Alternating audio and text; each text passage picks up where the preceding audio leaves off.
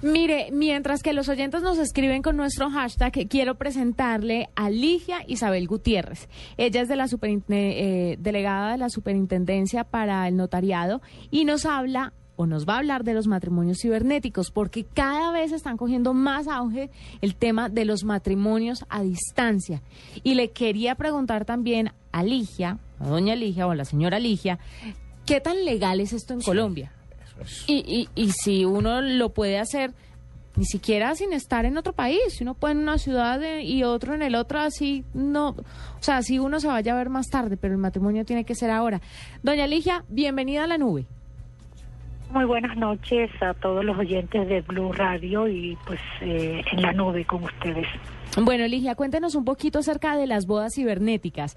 ¿Qué tan legal son este tipo de actos aquí en este país?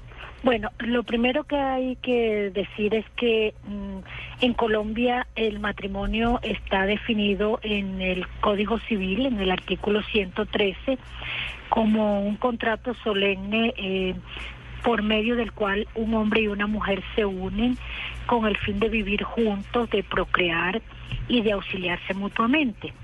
Y esta misma norma señala que los mayores de 18 años, que es la edad en la que se adquiere la ciudadanía en Colombia, pueden contraer matrimonio libremente. Esa es, digamos, la primera norma mm, que nos eh, sitúa o que nos define eh, o que nos contextualiza en torno al matrimonio. Luego hay otra norma importante en la legislación colombiana, eh, colombiana que es la Ley 25 del 1992 que en su artículo primero establece que tendrán plenos efectos jurídicos los matrimonios celebrados conforme a los cánones o reglas de cualquier confesión religiosa o iglesia que haya suscrito para ello concordato o tratado de derecho internacional o convenio de derecho público interno con el Estado colombiano. Entonces, estas dos normas, la del artículo 113 y la de la ley, la de la ley 25 del 92, nos definen que hay dos clases de matrimonio en nuestro ordenamiento. Eh, eh, jurídico, que es el matrimonio religioso y el matrimonio eh, católico. Bueno, sí. Doña Ligia, déjeme entender una cosa. ¿Tienen los mismos derechos y deberes los matrimonios presenciales a los virtuales? ¿Es lo mismo que se casen por Internet a que se casen presencialmente? para allá iba. En esencia, el matrimonio por internet como tal no existe si no está acompañado de la figura de la representación. Es así como el artículo, mm, la ley 57 eh, de, de 1990 eh, establece que puede celebrarse o contraerse matrimonio no solo estando presente ambos contrayentes, y ahí es cuando se empieza a hablar de la ausencia de uno de ellos, sino que a través de apoderado judicial constituido ante notario público por el contrayente que se encuentra ausente. Es lo que se conoce como matrimonio por representación, debiendo mencionarse en el poder el nombre del varón o de la mujer con quien ha de celebrarse el matrimonio. Este poder es irrevocable, pero la revocación no surte efecto si no es notificado al otro de los contrayentes antes de celebrar el matrimonio. Yo puedo estar en España siendo eh, eh, la mujer que se va a contraer matrimonio y mi, y mi futuro contrayente puede estar en Colombia. El matrimonio es válido, pero siempre tiene que haber un poder otorgado ante alguien para que, para que represente al ausente ante la ceremonia civil que se va a celebrar. Eh, esta em, eh, figura del matrimonio por representación es conocida como la del novio o la novia ausente y es de mucha aplicación pues para aquellas parejas que residen en diferentes partes del país o del mundo o para el caso de extranjeros. Pero entonces en ese caso eh, tiene que mediar una un poder dándole la representación a alguien para que pueda actuar eh, en relación o, en representación del que se encuentra ausente. Pero entonces en ese caso uno de los dos debe estar presente frente al notario. Uno de los dos debe estar presente, de acuerdo. Y si cada uno tiene un apoderado. Puede ser también mediando poder. pero siempre tiene que haber la figura de la representación. Eh, como consecuencia del desarrollo tecnológico y cibernético de la humanidad, pues las relaciones de pareja no han sido ajenas a, esa evolución. En países como Estados Unidos, España, México, Brasil, Salvador, se ha venido proliferando los matrimonios por medios electrónicos como el Skype o por teleconferencia, pero siempre siempre mediando el poder de los contrayentes sin que en ninguna legislación eh, especial haya normatividad que regule dicha práctica.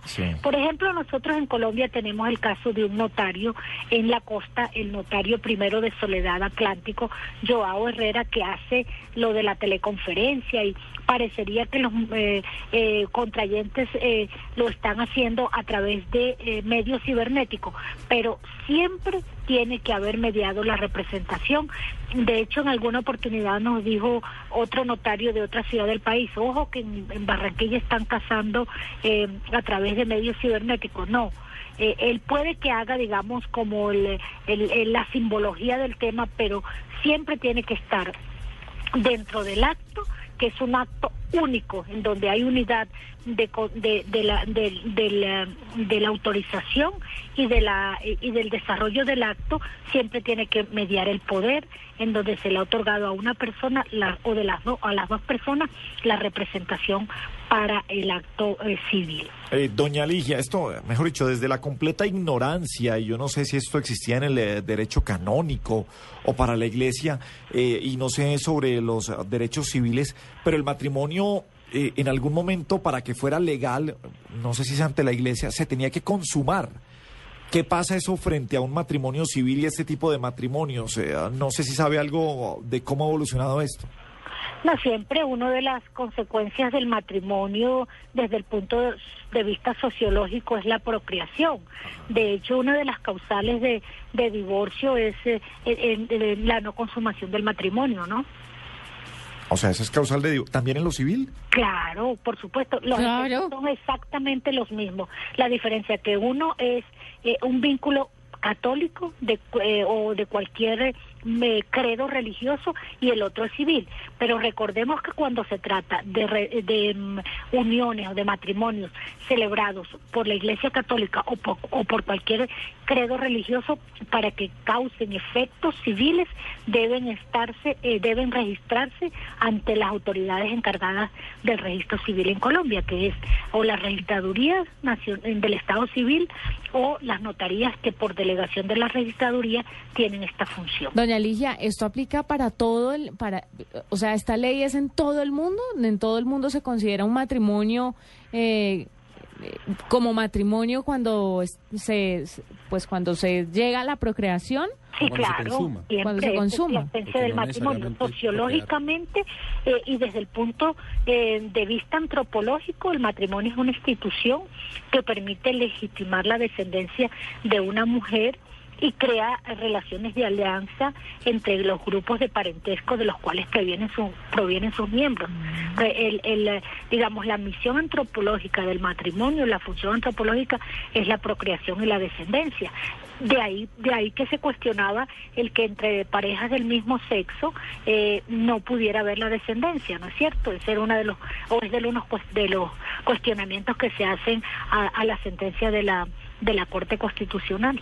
Quiero imaginarme un caso en el cual dos personas quieran contraer matrimonio y ninguna de las dos esté presente, no, ah. ninguna de las dos esté presente, eh, pueda estar presente frente al notario, como para hablar de un matrimonio realmente cibernético, donde los dos están por fuera. Sí, pero puede hacerlo, pero siempre tiene que haber un poder que se le ha cargado a alguien para que lo represente. Sí, eso está claro. Entonces, está claro. Entonces estoy yo en España y está mi novia en Argentina, pero los dos queremos casarnos en Colombia.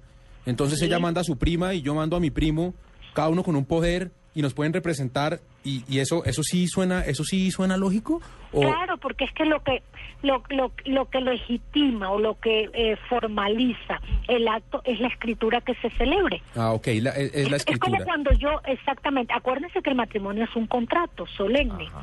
Como cuando yo voy a comprar o a vender una casa y no no estoy aquí y le otorgo poder a mi papá o a mi hermano para que me representen el acto sí, no, eso está claro. Es lo exactamente lo mismo. Eso está claro y cuando, cuando ponemos el ejemplo de, un inmueble es mucho más fácil, pero me imaginaba por qué dos personas viviendo por fuera se quieren casar, cada una en un país diferente se quieren casar en un tercer país. Era, mm, mm, o sea...